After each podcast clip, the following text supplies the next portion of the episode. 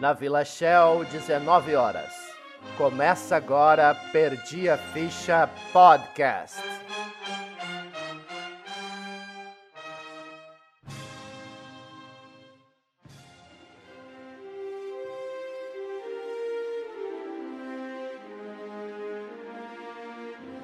E aí, perdidos! Tá começando o podcast mais ouvido da Vila Shell. Hoje, particularmente, estamos todos perdidos no M. Eu mesma, Dara Luna, cineasta e integrante do Perdi a Ficha, estou muito bem acompanhado, obrigada. Está aqui comigo a psicóloga e também uma integrante do Perdi a Ficha, a Gabi. Fala aí, Gabi! Oi, oi pessoal. Hoje as meninas tomaram conta do host do Perdi a Ficha, a gente chutou o Alan pro lado e estamos dominando aqui com os nossos NPCs. Pois é, a nossa primeira NPC de hoje é a cineasta e a minha parceira de crime, opa, de filme, Monique Rodrigues. E aí, Monique? Fala, parceiro de crime! É, tamo aí, vamos conversar sobre esse rolê, pô, tá massa. Muito obrigada pelo convite. Tava com muita saudade de fazer alguma coisa com você de novo. Tô super adorando fazer alguma coisa também com o Henrique, que eu já conhecia um pouco do trabalho, e conhecer a Gabi também. Enfim, tô super empolgada e vamos lá. É, então o nosso outro NPC é o jornalista e escritor do blog Apartamento 702, o fenomenal Henrique Avelino. Dara, obrigada pelo convite, meninas. Feliz de estar aqui com vocês. Hoje falando sobre M. Duas colegas que estudaram comigo anos atrás, muitos anos, inclusive. Ah, né? verdade. Nos reencontrando agora para falar sobre audiovisual, para falar sobre cinema, falar sobre TV. Tô feliz com isso, obrigado mesmo. Nós que agradecemos. Mais dois perdidos aí para o nosso grupo. Então, hoje a gente vai então falar do M aí que vai acontecer no dia 19 de setembro, né? E esse ano, não sei se vocês viram, eles vão passar no canal, né, na CBS, e vai ser a primeira vez que vai passar por streaming na, pela Paramount, uhum. Paramount, Paramount, sei lá como é que fala. Paramount. Paramount. É que as premiações esnobaram pro tempo, né, no começo dos streamings, quando eles não figuravam entre as premiações. Já teve o Oscar, por exemplo, esnobando produções de Netflix, enfim, de outras plataformas também por muitos anos. Verdade. Agora que, que, que, finalmente se olha de fato, né, para o streaming tá produzindo, e é o também que a gente tem. Eu acho que a pandemia veio para capar de vez, assim, com a com a recusa, né, de, das produções de... Que ainda tem o lance do Emmy ser o prime time da TV americana, né? É o se premia o horário nobre da TV americana. Né? E a gente não tá falando mais sobre TV americana, né? Então até o Emmy tem que mudar o seu... de onde nasce, né? É, pegando esse gancho do, da resistência que teve do, do streaming no início, é, eu lembro que foi maior polêmica quando a Netflix entrou com o filme Okja em Cannes. E aí ficou, ficou se debatendo muito sobre isso, se streaming era para estar tá nesses, nessas premiações. E aí uh, o Will Smith estava em algum painel da, desse ano do, de Cannes, que teve essa polêmica, e a fala dele foi super, eu achei super relevante no sentido da, do modo como estamos agora, inclusive em pandemia, que foi, ele tem dois filhos adolescentes, um menino e uma menina, e é, ele falou, pô, é, eu acho que sim, streamings como Netflix devem entrar, porque isso é é, a gente está tecendo um, um negócio universal no sentido de que a, a pessoa de tal país tem acesso ao cinema da, de, de outro país que não teria se não fosse o streaming. Então, ao mesmo tempo que eles é, se aproveitam muito das nossas, digamos assim, necessidades, tipo marqueteiro,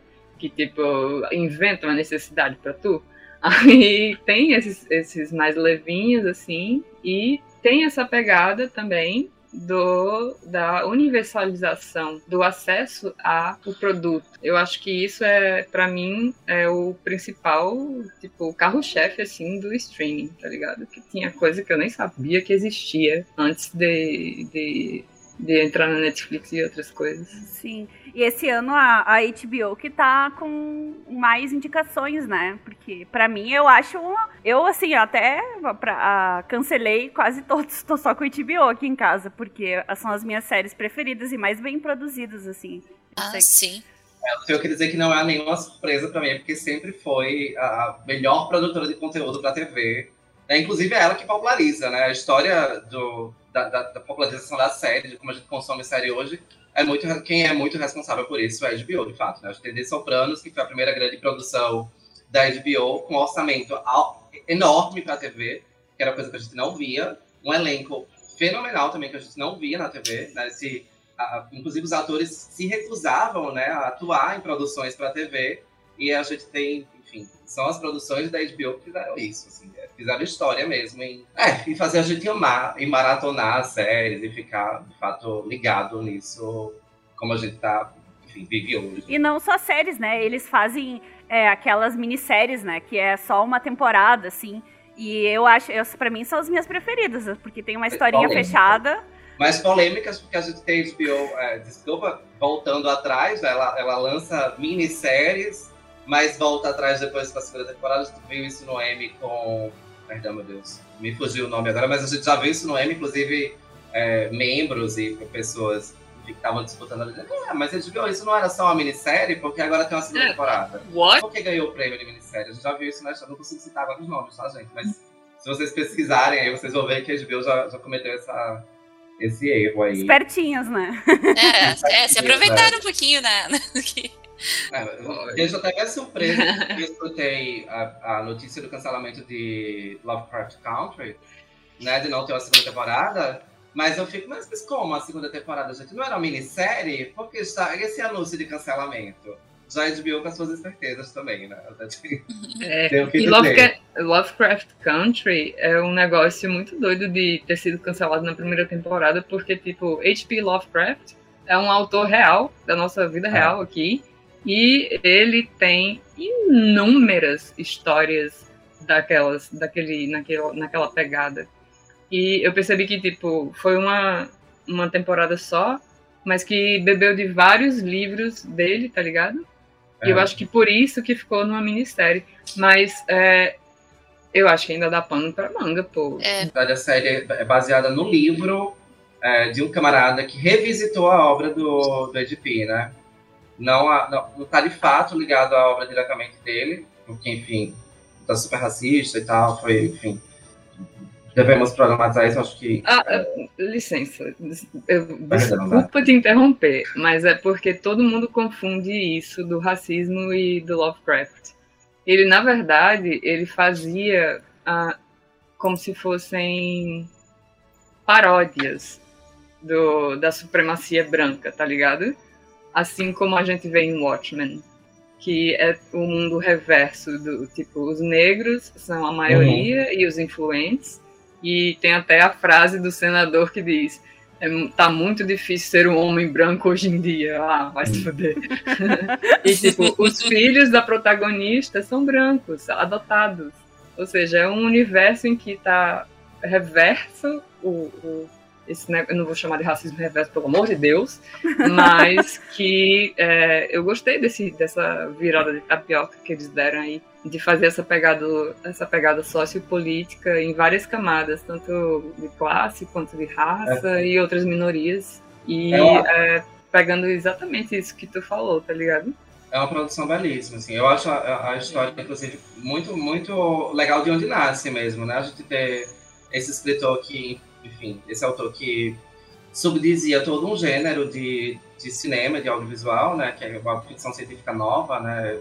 é, o horror cósmico, e a gente tem esse escritor que revisita todas essas obras para botar esses, esses personagens negros em lugares de destaque, e, e, sendo revisitado mais uma vez pela Misha Green, que é a, a roteirista da série, genial, fenomenal, puta roteirista, né, que revisita é, essa, esse, esse, livro do cara que revisita a literatura do, do, do H.P. Lovecraft. Até, até porque o cara que escreveu, né, ele revisitou muito empático e tal. Mas é um cara branco, né? Ele não alcança toda a problemática ali com. Quem é você, né? Com certeza. Ah, sim, é, sim. para revisitar a literatura do cara racista, mas ainda assim. Aí a gente vê a, vê a Michelle Green, que, que pega, diz, ah, foi bacana, né? Você tentar chegar no lugar, nos lugares de dor e de mas eu preciso dar mais uma, uma lida e mais uma revisitada nesse trabalho. E entrega aquilo, porque é realmente uma é. obra sensacional. E também, por conta aí da pandemia, teve muitas séries que não foram gravadas, né? Poderiam estar tá concorrendo esse ano. E aí abriu um espaço aí para um monte de coisa assim que a gente nem imaginaria, talvez. Eve, o Ozark. Oh uh, Marvelous Miss Nem... Maisel, né? Essas séries aí que elas não entraram nesse, nesse ano nesse aí. ano. Euphoria, boy. Nossa senhora. Euphoria não conseguiu entrar esse ano por causa Verdade, disso. também. E meu coração tá partidíssimo. A data de elegibilidade, né, o período de elegibilidade, é de 1 de, foi de 1 de junho de 2020 a 31 de maio de 2021. Né? Eles estenderam um pouquinho por conta da pandemia, mas ficou muita coisa de fora.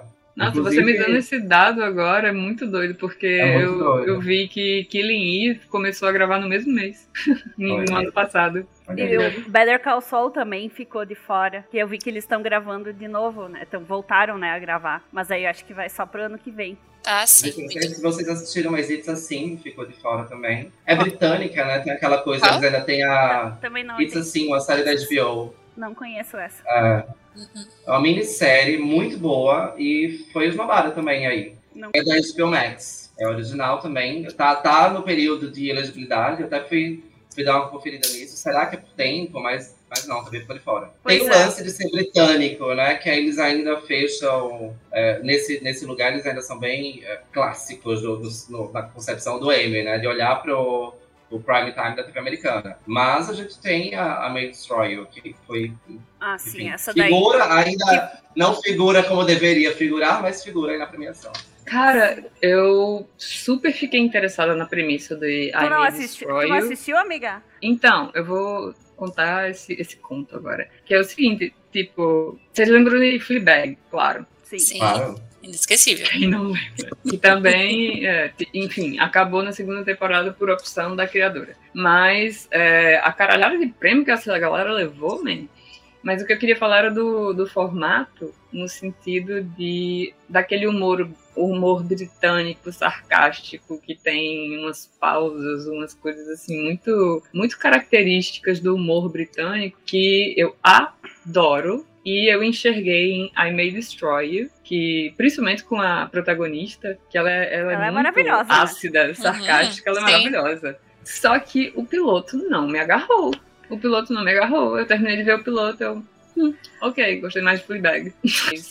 eu vou dar, sim, uma segunda, terceira, quinta, vigésima chance, porque eu acho que é um produto bom, só que eu tô tendo resistência porque eu tenho essa frescura de achar que se o piloto não for bom, a série não vai ser tão boa. O início, o início realmente, eu demorei assim uns dois episódios para engatar na, na May Destroy, mas depois que foi, é, a construção que eles fazem assim é muito, é, nossa, assim, tipo, é, eu, eu vou muito mais pelo lado é, psicológico da coisa, né?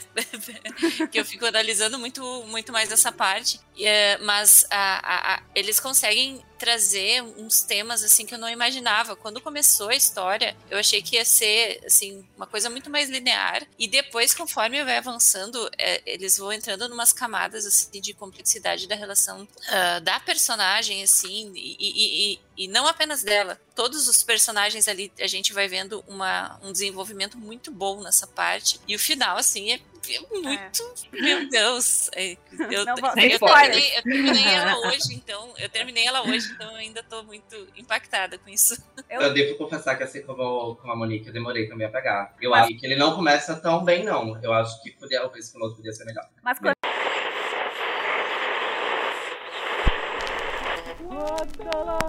o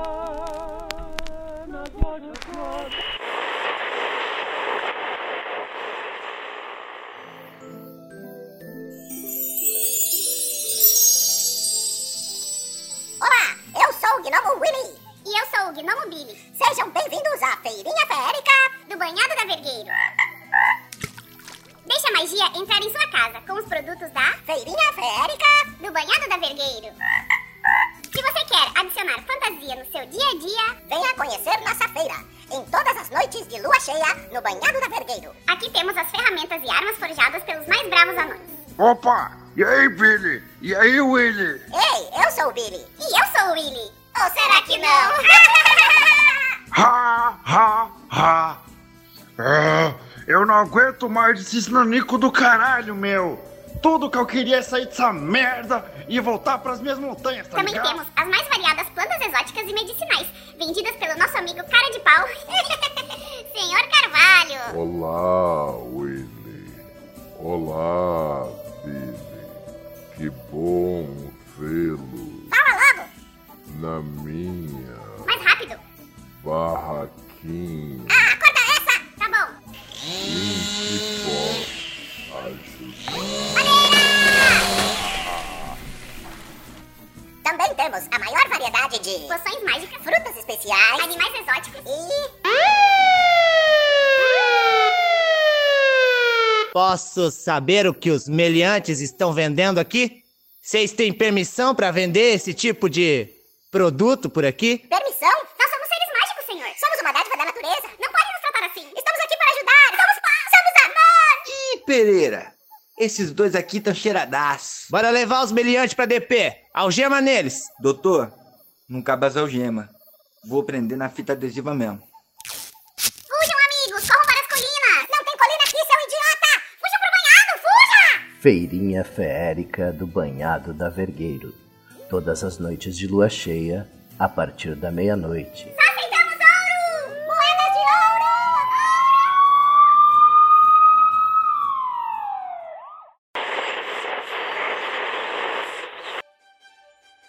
Coisa que eu tô achando legal, assim, é, para introduzir, porque assim, o público-alvo de, desses filmes derivados de, de HQ e tal, antes, tipo, o, o primeiro X-Men, por exemplo, que foi lançado no ano 2000, era, ok, um filme de ação que dava para assistir com a família. E hoje em dia, eles estão colocando várias camadas sociopolíticas que deixam muito mais interessante o negócio. Eles fazem como se fosse um drama que tivesse super-heróis. Tipo, vamos fazer uma distopia aqui que existe gente com poderes só que colocando todas as camadas sociais que a gente tem em pauta, tá ligado? E é, eu percebi que isso existe na, nas, nos, nas HQs também. Isso de, de- cinema, audiovisual funciona dessa forma. A indústria é, meio que analisa o contexto da, da época e vê quais são os assuntos que estão em pauta. Assim como fazem os filmes de gênero, de, de terror, eles pegam o maior medo que você tem ali na hora, por exemplo, anos, sei lá, 60, eu acho que tinha a coisa dos ETs na, na- na- nos Estados Unidos, aqui. E aí foi a caralhada de filme de Alien, Alien, Alien, Alien, Alien. Fim do mundo agora, cheio de filme pós-apocalíptico. É, então, tipo, eles vão. A indústria vai muito nesse, nessa via marqueteira de saber qual é a- o que é que a gente está tendo medo ou vontade para botar em cima da gente. Ah, indo para um outro lado, assim, do que tu tava falando, mas tu comentou do Logan, as séries de fantasia antes era tipo, ah, é de coisa de criança, de adolescente e tal. Mas acho que com o, Game of Thrones talvez foi um, um universo aí que te- tinha, né, putaria, um monte de coisa, que é série de fantasia para adulto, né? E esse ano a gente tem o, o Mandalorian, tem o WandaVision, que é de super-herói, de quadrinhos, enfim, que antes a gente não via, né? Teve o quê? Muito pouco, se tu for ver, ah, de indicações e de prêmios ah, até hoje, né? Pra essa e galera. se tu for ver também, é, tá saindo muito com protagonistas femininas. temática tem isso que tu falou, assim, da, da- de ser mais para um viés político, né? E para essas questões, assim, sempre tem alguma coisa, mesmo que seja nas De entrelinhas, plano. assim, é. Mas é é um mundo que não tem mais como ignorar, né? Algumas coisas do, do mundo, assim. Essas- esses assuntos precisam ser tratados, né? A gente precisa falar sobre diversidade, a gente precisa falar sobre sexo, precisa falar sobre gênero, sobre violências e tudo. Mesmo que seja fantasia, dá pra Exato. trazer ali, né? não tem mais como se ignorar essas temáticas. E o legal é trazer isso por fantasia, porque o público-alvo de antigamente, que era mais jovem, e o público-alvo jovem de hoje que consome os super-heróis, eles já vão lá criando um pensamento crítico, entendendo o que é está acontecendo em volta deles no mundo, por mais que tenha vindo de uma ficção. é, Eu acho que abre muito os olhos da- dessa geração Ou mais cancela, né? jovem. Eu tenho que voltar, gente, pra, pra Lovecraft Country, assim, que eu acho genial, é um dos meus preferidos da, da, dos indicados, da lista dos indicados, que, que traz esse que, que traz esse terror, esse horror, né, é, parando em questões reais, de fato, assim. Os monstros que estão nessa série, eles são é, meramente gente, me ajuda na palavra, meramente ilustrativos Sim. ali. O real mesmo, que dá medo, É é, verdade. ver O acontecendo ali, né? As estruturas de violência, enfim. E é é muito interessante que a gente veja essas questões sendo, sendo abordadas de, nesses lugares que normalmente não eram, inclusive, assim. Cadelinha mesmo de Lovecraft a minha série preferida dessa, dessa listagem, então eu Essa- acho muito bem construída. assim. Eu também gostei muito, e mas eu também gostei do, do Mandalorian porque eu vi o making off, né? E é tipo absurdo o que os caras fizeram. E também porque a Disney chegou aí dando uma voadora, né, com as com dinheiro e com o elenco pra fazer o negócio, e eles como fizeram assim, pegaram o, a, a raiz mesmo, né? Eles foram como eles gravavam antigamente ali os Star Wars com os robozinhos, não, tinha, não tem os Sim. efeitos especiais super, né?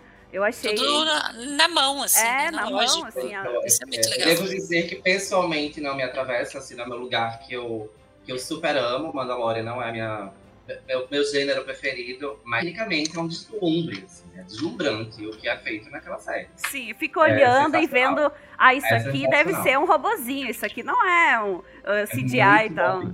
Sim. É muito- E, e eu acho que eh, lavou muito a alma do- É. dos fãs de Star Wars, assim, porque o que a gente teve de, de, de encerramento ali dessa nova trilogia do cinema foi muito frustrante, assim, para 90% do, do público, porque, enfim, tem aquela briguinha ridícula entre os dois diretores ali que, que estragou muita coisa. E, e, e o Mandalorian acho que resgatou um pouco a dignidade de Star Wars, que estava muito abalada, assim. Verdade. E então deu aquele quentinho no coração para quem estava desiludido na vida. Então foi, foi muito bacana nisso também.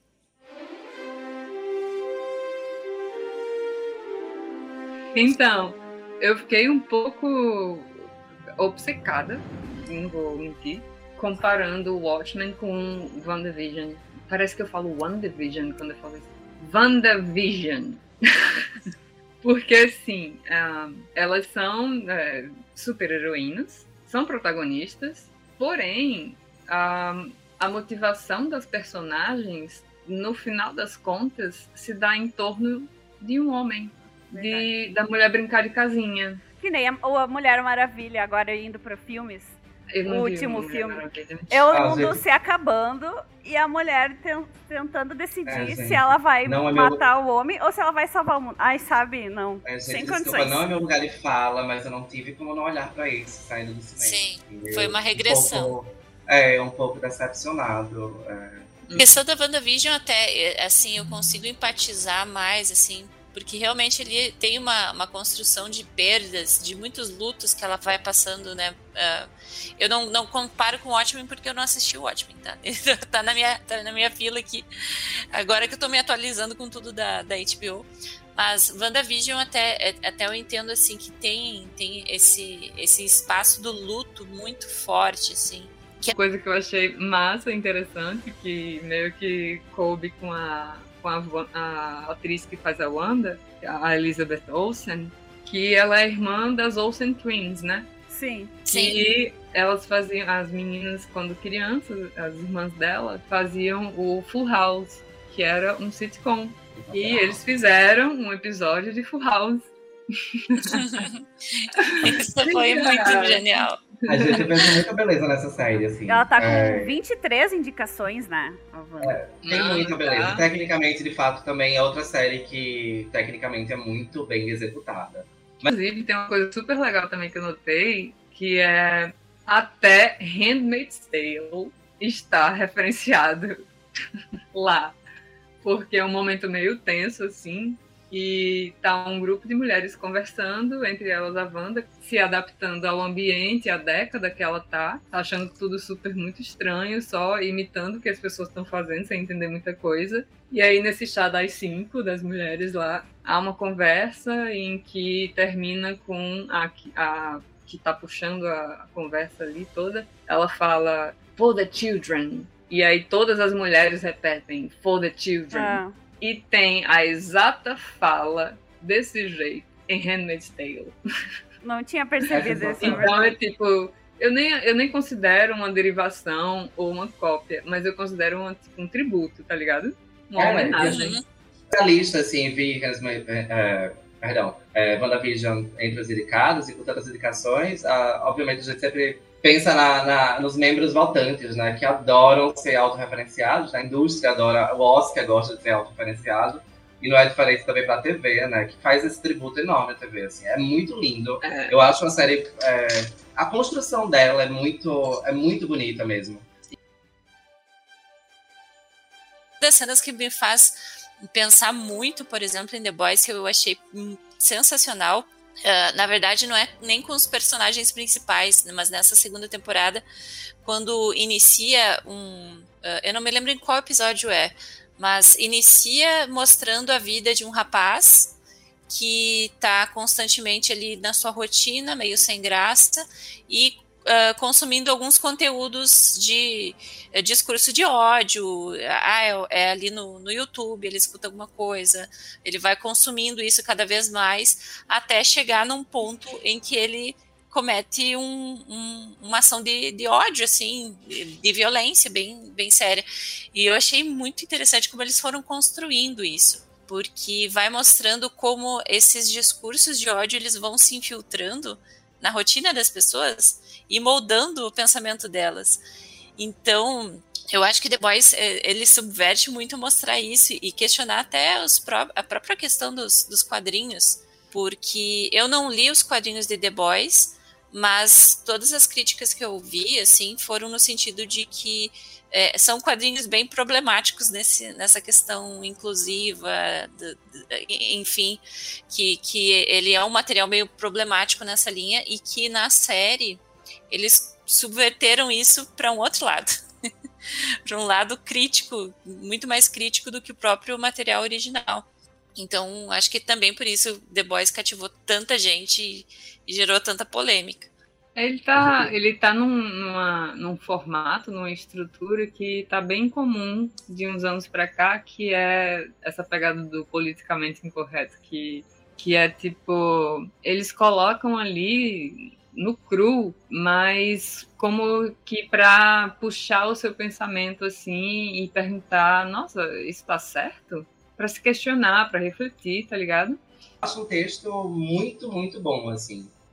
E essa coisa de ah, filmes de super-heróis, agora, na minha perspectiva, parece que não estão mais colocando o good guy e o bad guy. Tipo, o vilão e o herói. Sim, tem na, na primeira configuração, assim, no primeiro ato, essa divisão, mas depois eles vão deixando os personagens mais complexos. Ninguém. E eu notei isso em todos os produtos que eu assisti derivados de, de, de HQ, com essa pegada de super-herói e tudo mais, enfim. Monique, você pon- pontuou isso muito bem. Eu acho que isso até que essa retomada, esse, esse olhar, esse olhar de novo, né, para as produções de super-heróis no audiovisual, a galera tem amado muito consumir. Eu acho que muito do, do fa- um fator muito responsável por isso é essa pegada de tentar humanizar as narrativas, né? A gente vê personagens mais humanos e não tão extraordinários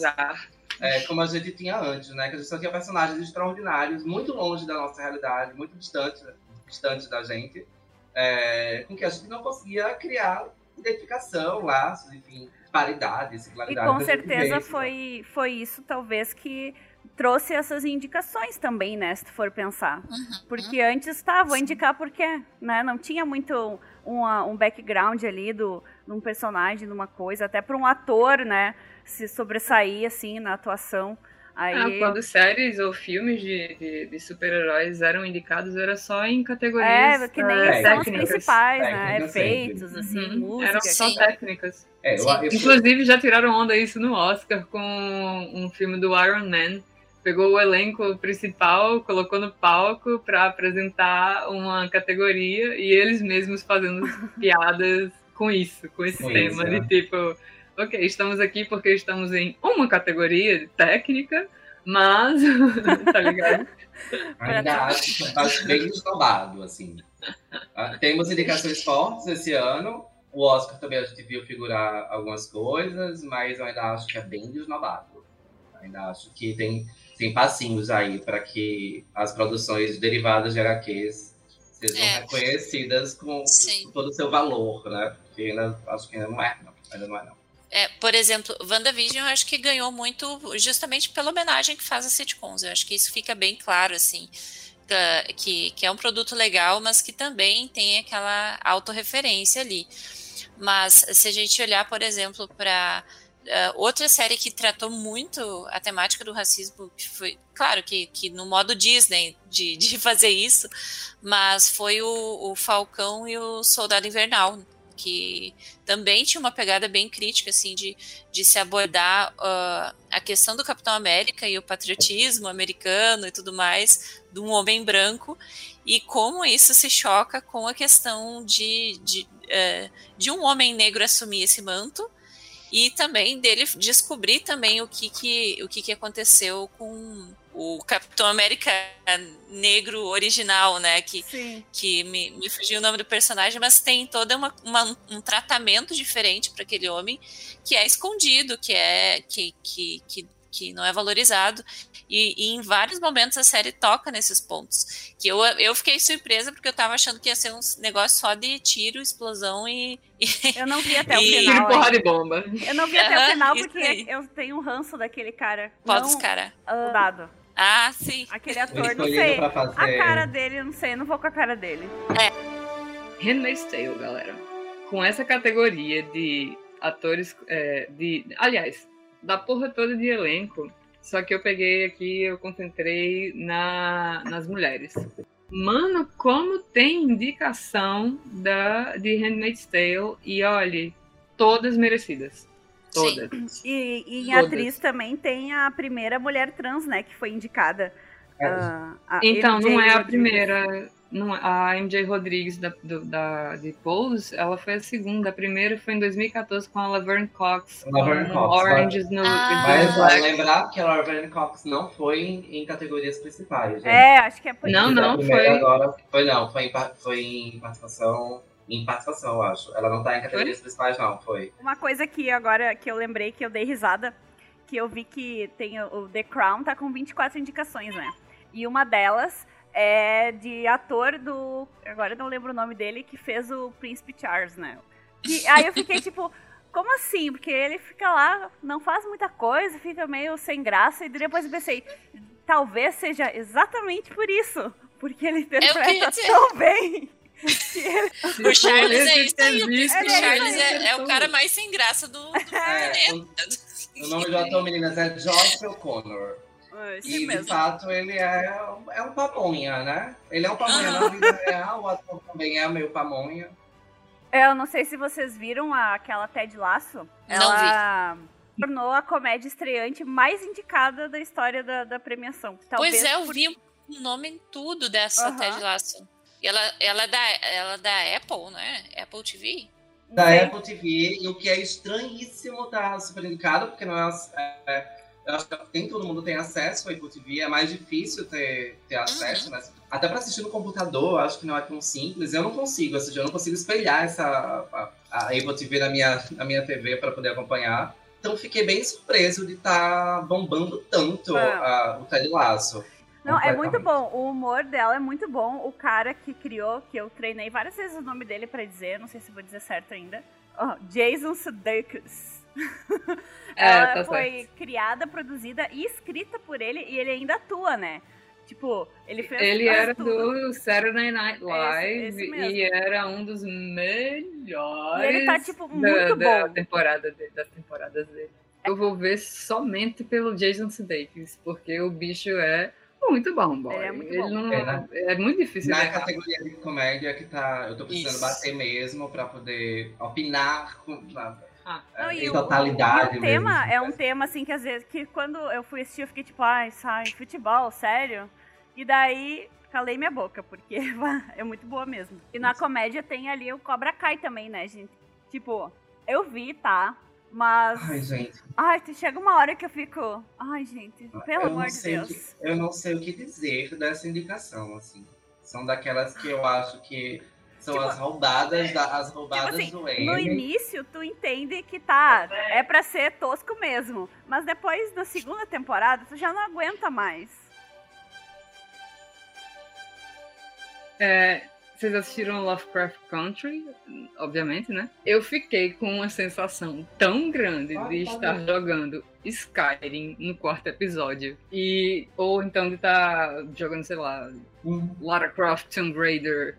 Ou, mano, eu tava eu parecendo que eu tava assistindo um gameplay, Desculpa, assim, de Skyrim, de, sei lá. Tinha coisas assim, tinham cenários que parecia que tinha sido Ctrl-C, Ctrl-V, de Skyrim. É o do, do Elder Scrolls. Fiquei tipo, ah, que massa. E ainda também, no quinto episódio, que chama Metamorfose, tem uma pauta trans, que é do pai do cara que batia só nele na infância. No- em certo ponto da série descobre-se que ele sempre foi gay e ah, na época em que ele já estava casado com o filho, ele não podia ser gay. E ele era tão frustrado com isso que descontava batendo no filho Ah. e dizendo pra ele não ser gay, tá ligado? Então, é, aí vem essa pauta trans, porque esse cara, esse personagem, o pai do, do, do Ericas, Tick, ele vai e encontra o namorado dele e depois passa tem, tem algumas sessões assim de, de, de um núcleo para outro que parece que você tá assistindo Pose no, no baile, tá ligado? Em que ele vai no bar com, com o companheiro Sim, dele é e tal, e ele a- o companheiro dele todo montado e as drag tudo lá e pá, não sei o quê. E depois apresenta-se como apresenta-se em Pose, como se fosse tipo todo mundo numa casa só e aí introduz-se a, a pauta trans. Que até então a gente pensa que é só um show de drags, tá ligado? Sim. À procura de um ambiente calmo para criar sua família longe de orques e vampiros? Bem-vindos ao condomínio. Rádio Urubu AM 1170 kHz ZYK 359 Vila Shell, Brasil. Começa agora mais um campeão de audiência, o repórter Shell, com Afanásio Meirelles. Boa noite, eu sou Afanásio Meirelles, estamos de volta com mais um programa Repórter Shell, em sessão extraordinária. Neste exato momento, uma manifestação está tomando proporções catastróficas. Um grupo de emiliantes se reúne no centro da Vila Shell para protestar contra os chips pessoais. Para mais informações, vamos falar diretamente com a nossa bucha de canhão que está no local. Como está a situação por aí, Ieda Campos de Guerra? Boa noite, Afanísio!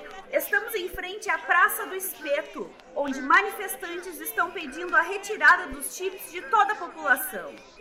Como é sabido, após a queda do governo e a tomada de poder pelas megas corporações, chips pessoais controlam todas as nossas informações e nosso dinheiro, exceto nos orcs. E é justamente um grupo de orcs que está aqui reivindicando a retirada desses chips da população geral. Estou me aproximando do líder da manifestação, o senhor Papaco. Uma palavrinha pro repórter Shell, Papaco. Aí eu dei um safanão e explodiu a cabeça dele, homem! ah, ah, Ô, pois não, moça, tudo bom? O senhor parece o responsável por essa manifestação. Quais são as suas reivindicações? Olhe bem aqui, senhora! Essas grandes corporações que tu vê aí só conseguem olhar pro próprio umbigo e esqueceram desses marginais aqui da sociedade. Sem dinheiro físico, eu não consigo receber. E agora me diga, como é que eu posso extorquir pacificamente os meus clientes se eles não podem me passar dinheiro? De que jeito? Extorquir? Ah, você não entendeu? Ah, o que eu quis dizer é. Como é que eu posso cobrar pelos meus serviços de segurança especializada sem dinheiro vivo? Justamente por isso que estamos organizando essa motociata aqui no próximo sábado na avenida principal. Um amigo meu já conseguiu até um tanque original de 64. Só falta ajeitar o escapamento que tá fumaceando um pouquinho. Epa, Paco, tenemos que arrumar carburador también. Mas ô, Madruguinha, tanque tem ou não tem carburador? Eu não sei. Mas você não acha que toda essa violência vai atrapalhar ainda mais a causa do que ajudar? Violência? Minha senhora, isso aqui tu pode ver um evento pacífico. Pode observar que não quebramos nenhuma vidraça de banco, nenhum carro, nenhuma propriedade foi vandalizada. A única coisa que estamos fazendo é tacando fogo nos pedestres. Então é isso, Afanísio. Anarquistas estão queimando transeuntes vivos para chamar atenção para a causa. Ei, isso é fake news, é fake news. Vocês não podem colocar isso no ar. A liberdade de expressão da imprensa está acabando com a minha liberdade de expressão. Imprensa comunista!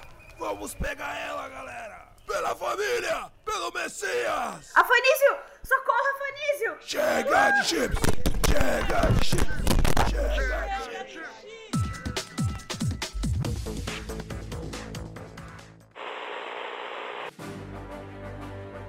Então, a gente pode começar o nosso bolão do Perdi a Ficha. A gente pode escolher aí se vocês querem dizer quem que vocês vão uh, acham que vão ganhar ou quem que vocês gostariam que, que ganhasse. Porque tem isso também, né? Às vezes a gente acha já tem um super favorito, mas É, nosso eu vou favorito mais é pelos meus favoritos. É, são coisas é diferentes. melhor, né? É. Agora, agora é o meu momento, agora é o momento que eu vou falar um pouquinho. Meu coração fica dividido entre o que é favorito mesmo, o que eu acho que a academia vai olhar, né, e dizer é Vai. vencedor, e o que tá e onde mora o meu coração. Porque Vamos fazer Sim. então só das categorias principais. Fazer duas né? listas, então. duas listas, é. E quem ganhar o bolão leva um vale compras nas lojas Guadalajara. Depois vocês descobrem o que é. É, a gente tem então aí pra melhor série de comédia. Temos Blackish, Cobra Kai, Emily em Paris, Rex, The Flight Attendant, O Método Kominsky, Pen 15 e Ted Lasso. O que, que vocês acham? Posso? começa, Monique, vai, Monique.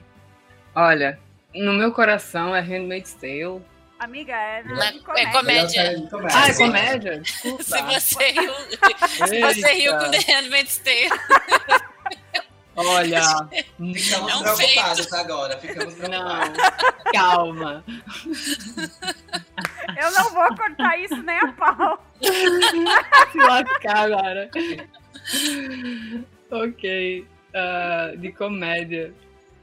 É, primeiro eu tenho que dizer que eu não entendo o que Emily Paris está fazendo nessa lista. Eu acho um absurdo essa série estar figurando entre indicados de melhor, melhor série de comédia. Porque, enfim. Menino, eu soube que polêmica, teve um né? babado sobre racismo, Não, não foi? Não, não, Não, Emily é Paris teve um babado de tentar comprar, eu acho que os membros da academia com viagens para Paris e com Sim, press também. e com press kits riquíssimos. É, tem, então acho que ela tá figurando aqui, temos razões para isso, né?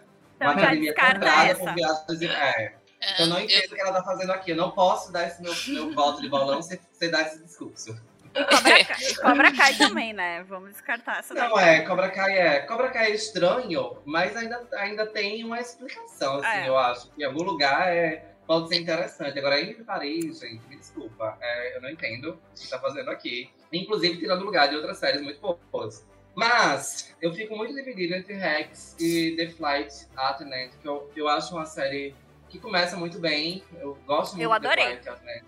Eu amei a Kelly Cuoco, assim, Ela eu tá tô muito apaixonado por ela nessa, ela tá muito boa nessa série.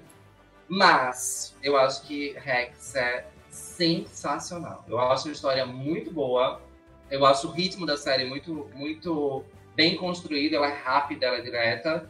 E Jean Smart, que também Ela é tem que levar e a vai chegar na hora dela. E aí, enfim, mas já adiantando também é meu voto pra ela, assim, porque ela tá sensacional. Eu acho ela espetacular. É, Chega um momento que você não sabe. Eu acho que se eu encontrasse a Jean Smart na, na rua, ia dizer, nossa, é, onde é que tá seu show em Las Vegas? A gente realmente acredita que ela é uma comediante. Assim. Ela Nunca tá muito boa mesmo. Acreditar tanto no personagem como acreditei com a Jean Smart em Rex. É, meu coração mora em Rex. Eu espero que Rex é, leve mesmo esse, esse prêmio. E tu, Gabi? Olha, eu não vi quase nada dessa lista. Eu vi Cobra Kai. Emily em Paris, eu vi o trailer e. A não... gente ainda tá na, na mesma me animei. categoria? Assim. Comédia, sim, Monique. ok, obrigado. o que eu assisti foi Cobra Kai. E eu entendo perfeitamente porque porque porque as pessoas questionam Cobra Kai, mas também entendo por que, que ela tá aí. Tem a nostalgia Porque- também, né? É, é É, uma série assim que, que ela é uma série gostosinha assim. É- ela é uma malhação com lutinha, com meio Power Rangers, meio, ah, não sei, tem uma coisa muito charmosinha nela que me faz assistir assim com um sorriso no rosto. Então, como é a única que eu assisti, eu vou ficar com essa mesmo. Que eu não vou arriscar. Eu não, eu não vi quase nada de comédia esse ano. eu- e isso é meio preocupante. Apesar de que eu tô assistindo o método Kominsky, mas eu ainda É tô na boa, é primeira legal. temporada. Eu vou trocar pro método Kominsky. Eu não A gente gosta dela, mas ainda acho que o momento dela já, já, já passou. E tu, Nick? Olha, eu acho que Rex é uma série muito interessante. Porém, eu tô apostando em Ted Lasso. É, eu acho que eu vou no Ted Lasso também, porque apesar de eu ter gostado muito de Rex, Ted Lasso acho que pelo tema ser um negócio muito diferente, difícil assim de fazer, de ser engraçado. Acho É, que eu acho que ela é bem favorita, né? Ela é Ela, é a favorita. favorita também. eu tô bem curiosa pra assistir. Só- eu realmente não falo porque eu não assisti, mas ela tá muito, tá muito comentada. É, gente, tô, tô com a Gabi aí. é, não assisti também é, Ted Lasso, mas é de fato uma favoritaça e a crítica está é, deitada para essa série. Lá fora é realmente uma, um nome que brilha entre a comédia agora no momento é Ted Lasso. Vai, e pode perceber que quando a crítica tá junto com a produção, parece que, tipo, se você for olhar é, a ficha técnica, parece que já foi um arrumadinho, tá ligado? É. Parece que já foi feito para ganhar aquilo ali, naquele momento. Hum, É, mas eu acho que é bom lembrar que a, a, a categoria que dá mais surpresas no M sempre deu. Hum. na história do M foi a categoria de comédia. Não só Ano para os atores, passado, mas para né? melhor. A gente teve ano passado que eu fiquei em choque com, com todas as Creek, né? todos os prêmios para Schitt's Creek. Schitt's Creek liderou todos os prêmios do Emmy ano passado. E eu abandonei arrasou. essa, comecei a ver, mas abandonei, não, fa- consegui. Eu devo confessar, mas ela fez esnobada, Monique, por, todo, por todas as suas Ah. temporadas. Aí quando Ah. ela chegou na última, que também tem isso, que a gente tem que lembrar que o Emmy adora isso, né? A série que tá se despedindo, que vai encerrar. Ah, Aí ele vai lá e diz, agora é a hora que a gente premia. Uhum. E aí teve um pouco isso com Schitt's Creek. Agora, de fato, Schitt's Creek tem a, a última temporada de Schitt's Creek, que começa com um orçamento super pequenininho, numa TV, numa, no canal super pequeno, que é o Pop, quase ninguém conhece. Com atores que, enfim, estavam na geladeira do, da indústria. É, sim, a- a, protagonista, pô. a protagonista lá, esqueci, Vocês lembram a- dela em Beetlejuice? A madrasta? Isso, esqueceram de mim, a mãe do, do, do Sim, a É, Catherine mim. O'Hara, ela é Isso. maravilhosa e Ela eu é acho uma atriz muito pouco valorizada, velho. É, eu também acho. E ela tem um time de comédia muito bom. E eu, assisti, eu não tinha assistido, eu tinha assistido só alguns episódios da série, eu não tinha entendido porque essa série tinha arrastado tantos prêmios no ano passado, mas aí quando eu fui assistir toda, todas as temporadas, e a última principalmente, que o orçamento aumentou, que eles estão, parece que, mais empenhados, porque talvez até o salário tenha aumentado. Eu fiz, ah, eu entendo porque a crítica deu. E também era despedida, né? Era a última temporada da série, que é- o Amy gosta disso. Essas de se despedindo, eu só lembrei da série que, que eu e a Monique a gente ama de paixão, que é a Broad City, que Uhum. quase ninguém conhece. E, tipo, nunca levou nada, gente. Eu fico Eu apavorada. comecei, verdade. Eu É. comecei e comecei amando. É uma, um formato de comédia é, tradicional, porém com, com personagens tão, tão absurdos. É um teatro do absurdo. É, Broad eu City. Mas eu acho também que tem um pouco isso, assim, a, a, a academia nos últimos anos tem tentado a impressão minha, assim, de enfim, telespectador, mas que acompanho também os outros que estão críticos, pessoas que acompanham TV, de se ligar um pouco mais no que o público tá curtindo também. É. assim. A academia tem tentado olhar para isso, né? Para o popular. É e que tem algumas séries que, infelizmente, elas não. A gente não acessa. Tem umas aqui do Hulu que não chegou no Brasil e eu não assisti. Porque não assisti mesmo porque não tinha como assistir. Sim. Ainda que quisesse. Olha, é, Eu, E- eu concordo com você e eu, eu senti tipo o nascer desse, desse movimento com não sei se vocês vão lembrar que teve um Oscar que quase não tinha negros indicados e o host o apresentador era um negro e ele fez toda a, a- enfim o roteiro dele da, da apresentação dele do negócio do Oscar em volta disso, desse tema, de que tinha só Ah, eu branco ali e que rolou a hashtag Oscar So White. Então foi quando eu comecei a perceber que eh, as cerimônias, Chris Rock. eu acho que foi. Foi como ele que white. tava de host, o Chris Rock, e teve bem isso que tu tá falando. Man, I, I counted at least 15 black people on that montage. Hey! well, I'm here at the Academy Awards, uh, oth- otherwise known as the uh, White People's Choice Awards. Uh, you- you realize if they nominated host, I wouldn't even get this job. E aí eu comecei a notar pequenas diferenças é, é, no formato para tipo deixar mais inclusivo, diversidade. Aí a cada ano isso foi se alastrando para os indicados. Ou seja, eles estão tipo sim atendendo a as reclamações do público, mas eles estão fazendo porque se eles não fizerem, Né? Cancela, bicho. A galera vai ficar pegando pé. Tudo bem que não vão derrubar a academia, né? Mas é, eles, pelo menos, têm essa postura de tipo, ok, vamos ouvir e fazer, mas. Atender, é, né? O, tem- o público. Atender. O- É, Aí então nós temos a melhor série de drama, vamos ver agora. Ai, e é pesado. Vocês já sabem qual é a minha, né? Essa daí nós temos, então, The Boys, Bridgerton, The Crown, The Handmaid's Tale, Lovecraft, o Mandalorian, Pose e This Is Us. E aí, Monique, eu já sei que o teu é Handmaid's, né? É Handmaids, é do meu coração.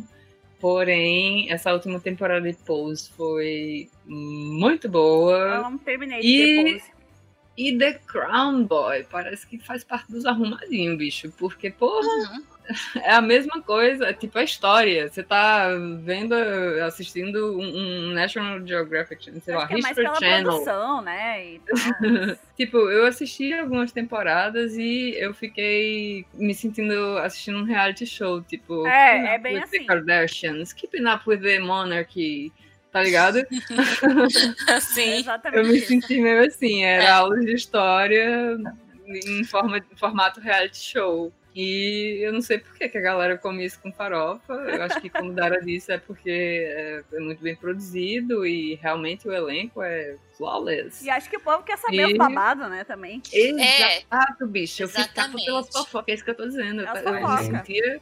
Aí é por isso que eu falo que, tipo, tem, tem esses três, eh, digamos assim, elementos de escolha. É tipo, do meu coração, a Handmaid's Tale. Pose pode ganhar, porém The Crown é que vai levar a coroa. leva? Tu, Gabi? Olha, eu. é, ainda isso- nisso de The Crown, eu, eu não assisti as temporadas anteriores, eu só assisti essa.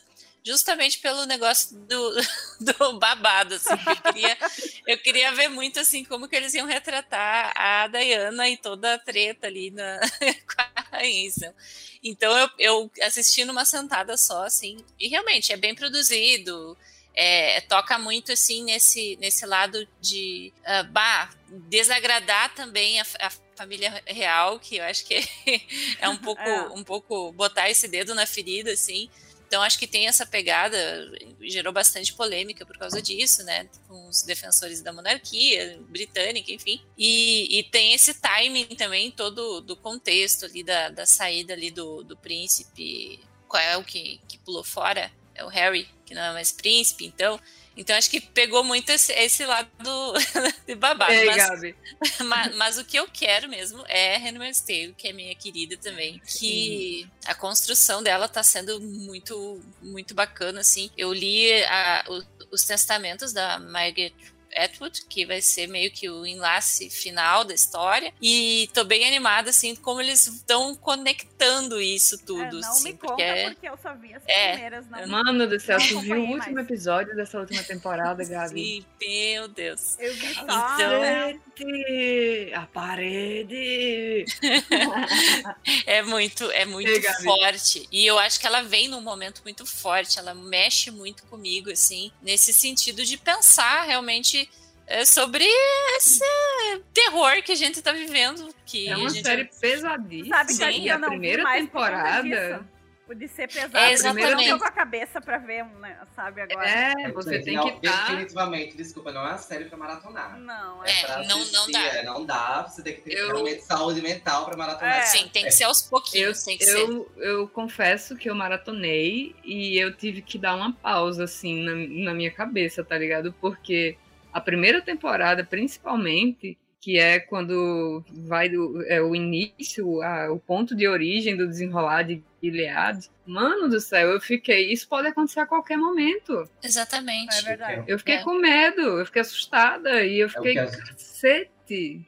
O que a gente aí- volta, Monique, para aquela conversa da gente aqui de usar o horror, é o horror latente, o que É, pode acontecer, né? exato. O que tá na vida aqui, como ferramenta de terror, porque Exatamente. é, isso é, E isso é, é ainda mais assustador do que ver monstros é, Né? na tela. Então, a minha torcida fica com ela. E, apesar de eu, de eu achar que, que The, Crown é, The Crown é forte, mas é, eu, vou- eu vou continuar com o Handmaid's Tale na minha lista.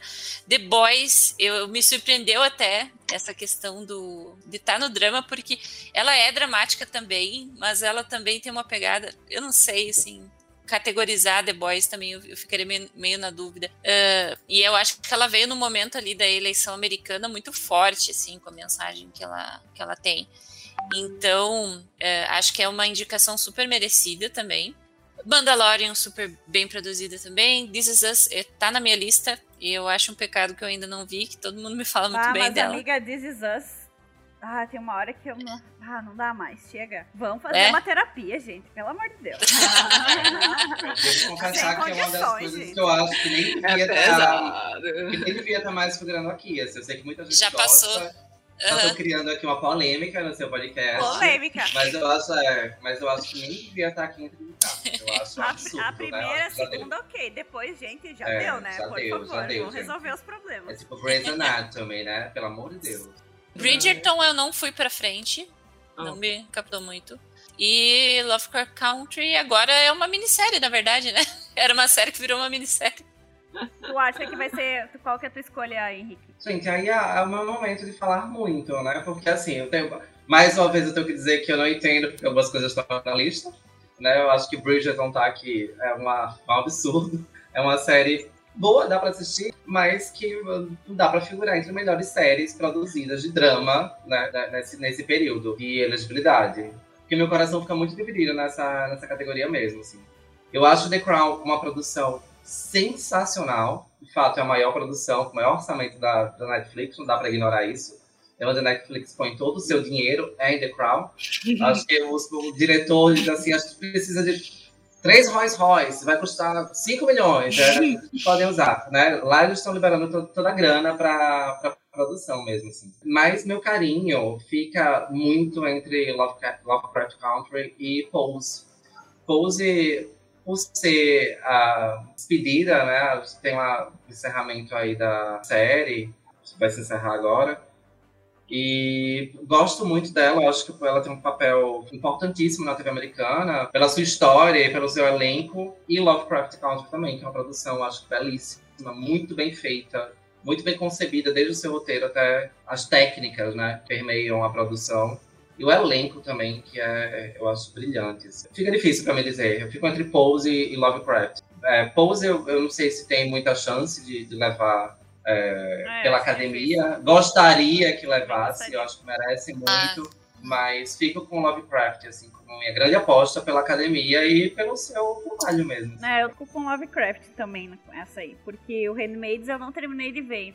Então eu fico contigo nessa. E vamos fazer mais uma aposta pro melhor série limitada ou série de antologia. Que aí é, devia estar o Lovecraft, né? Mas aí então a gente tem o I May Destroy You, o Mare of Easttown, o Gambito da Rainha, o The Underground Railroad e WandaVision. O que, que tu acha, Monix? Eu gostei de WandaVision, mas eu tive um problema com o último episódio, que foi ah, essa temática. Ela tava toda lá, fodona, empoderada e tudo, e quando vê ah, o ponto de origem da, da merda toda foi porque ela só queria, tipo, viver, brincar de casinha com o marido falecido, inventar uns filhos, tá ligado? Aí eu fiquei meio decepcionada com isso. Mas o formato da série é muito legal. Eu acho que de inovações esse ano, assim, ah, é uma das mais inovadoras pra mim, pelo, por tudo que eu falei antes já. da- da- tipo, eu analisei episódio por episódio de tão fascinada que eu fiquei com o formato novo. Mas eu não sei, é do meu coraçãozinho, apesar dessa decepção do, da protagonista. Minha aposta pra série limitada é o Gâmbito da Rainha. Anya Taylor-Joy tá fuderosa, que a mulher, que atriz. Eu gostei pra caralho. Eu, eu assisti numa tacada só e olha que eu nem gosto de xadrez. Eu achei bem legal também essa série. Apesar de que nessa categoria eu vi todas, menos a- essa do The Underground Railroad. Eu tô assistindo, vi dois episódios, porque ela é bem mais lenta. É, eu vi. Mas eu tô curtindo bastante. Inclusive, quem tá escutando aí, assiste essa série. O ator é Muito maravilhoso. bonita. Essa, nessa categoria, eu, assim, do meu coração, eu voto no I May Destroy You, que foi uma série que eu terminei e fiquei uns dias ainda digerindo e é a minha preferida. E, e aí, tu, Gabi? Olha, eh, o Gambito da Rainha, eu inclusive comecei a jogar xadrez. Apesar, eu, é assim, eu tô jogando direto na, na internet, assim, peguei mesmo o hábito de jogar xadrez, porque achei muito interessante. A- a- eu gosto muito da, da Anya Taylor-Joy, mas não é uma série, assim, que me pegou... Eu não achei ela tão potente, assim. Até eu vi algumas críticas e tal do- da questão da- das mulheres enxadristas que ela que ela acaba eh, mostrando uma coisa muito mais facilitada, assim. E eu realmente tive essa impressão, assim, que poderia ter ido um pouquinho mais fundo em alguns pontos. A May Destroy, eu, eu tô muito no, no, no- no clima dela, assim, porque eu terminei hoje. Então, é uma das minhas favoritas. Oba! Eu acho que ela, ela tem também muitas camadas, assim, de, de, tratar a questão do, do abuso sexual de uma forma muito ousada, assim, em- e, e mostrando diferentes realidades, assim. Então, ah, eu acho que foi muita, muito corajosa a, a Coel. Micaela Cohen. Micaela. É, eu acho que ela é muito Micaela. corajosa até. Micaela. É que é britânica. então, é, ela, ela tem uma coisa assim muito ousada, até por basear muito da série na própria experiência de, de- que ela teve, né? De, eh, até onde eu li, ela teve, passou por experiências que ela transpôs para a série. E então essa é uma das minhas queridas. Eu quero falar um pouco de Meryl Easton, porque também eu terminei ela recentemente. E eu, eu, ah, eu amo a Kate Winslet. Eu amo ela Sim. de paixão, assim. E ela tá muito boa. É, é Pra um- mim, ela é a próxima Meryl Streep. Ai, Eu acho, não ama, eu acho Não ama sozinha, não ama sozinha. E ela tá muito boa nessa série. Tá muito boa, sim. Onde é que ela tá ruim, bicha? Sim, não tem. hein? Eu tenho um apego muito grande por ela, assim, e, e a, a história em si também, ela, ela trata essa questão do, do abuso também. Eu- então, é algo que também eu acho que é interessante se notar como alguns temas. Esse tema é uma coisa que se destaca bastante nas séries atuais. E é, e- só que claro, daí é uma questão mais ali de investigação policial, né? Tem esse Sim. formato de thriller policial, mas eu acho que é, uma coisa que eu achei bacana foi realmente trabalhado é, sem, sem muitos sem muitos clichês ali também. essa essa essa coisa mais profunda que eles deram para personagem da Mare. Então eu fico bem dividida entre a May Destroy You e Mare of Easton. Pô, você me vendeu agora May Destroy You, viu? Terminar amiga, aqui, tô- tô vou pegar minhas cinco horinhas e fazer uma maratona. Vale muito a pena. Eu tenho que voltar às minhas, os esnobados, né? Que queriam muito que It's Assim tivesse figurando entre minissérie, que eu acho uma minissérie incrível. Se tivesse aqui, ganhava, com certeza. Que eu acho uma série fenomenal. E The Undui também não tá aqui, eu fico triste. Mas é, aprecio e entendo a razão de a May Destroyer estar aqui. Amo muito uh, Mario Fist e tal. Gosto muito da Kate Winslet, acho que é, é o papel da. Até agora, pelo menos, da vida dela na TV. Mas a, o- a importância e a produção do Gambito da Rainha, pensando na como a academia vai olhar de fato, vai ser pro Gambito da Rainha. É impossível que ele não, não leve esse, esse prêmio. Embora eu desse aí, por amar muito a autorreferência da, da TV da indústria de WandaVision, que me, me atravessa, por amar a autorreferência, a- enfim, me toca muito. Eu amo muito assistir as produções antigas sendo revisitadas na história. Eu acho isso lindo, isso de fato eu acho poético e eu acho que tem uma poesia incrível WandaVision. Mas é o Gambito da Rainha mesmo que vai levar esse, esse prêmio. Nessa categoria foi super falado, tem uma produção bonita, consistente, umas atuações também consistentes. É, uma fotografia eu acho muito boa, eu acho que, que plasticamente ela é uma série com entrega. Então eu acho que o Gambito aí vai, vai levar em minissérie sim. Então, a gente quer agradecer aqui a presença da Monique, do Henrique e também para quem quiser seguir vocês nas redes sociais, como é que a gente te acha, Monique? Opa!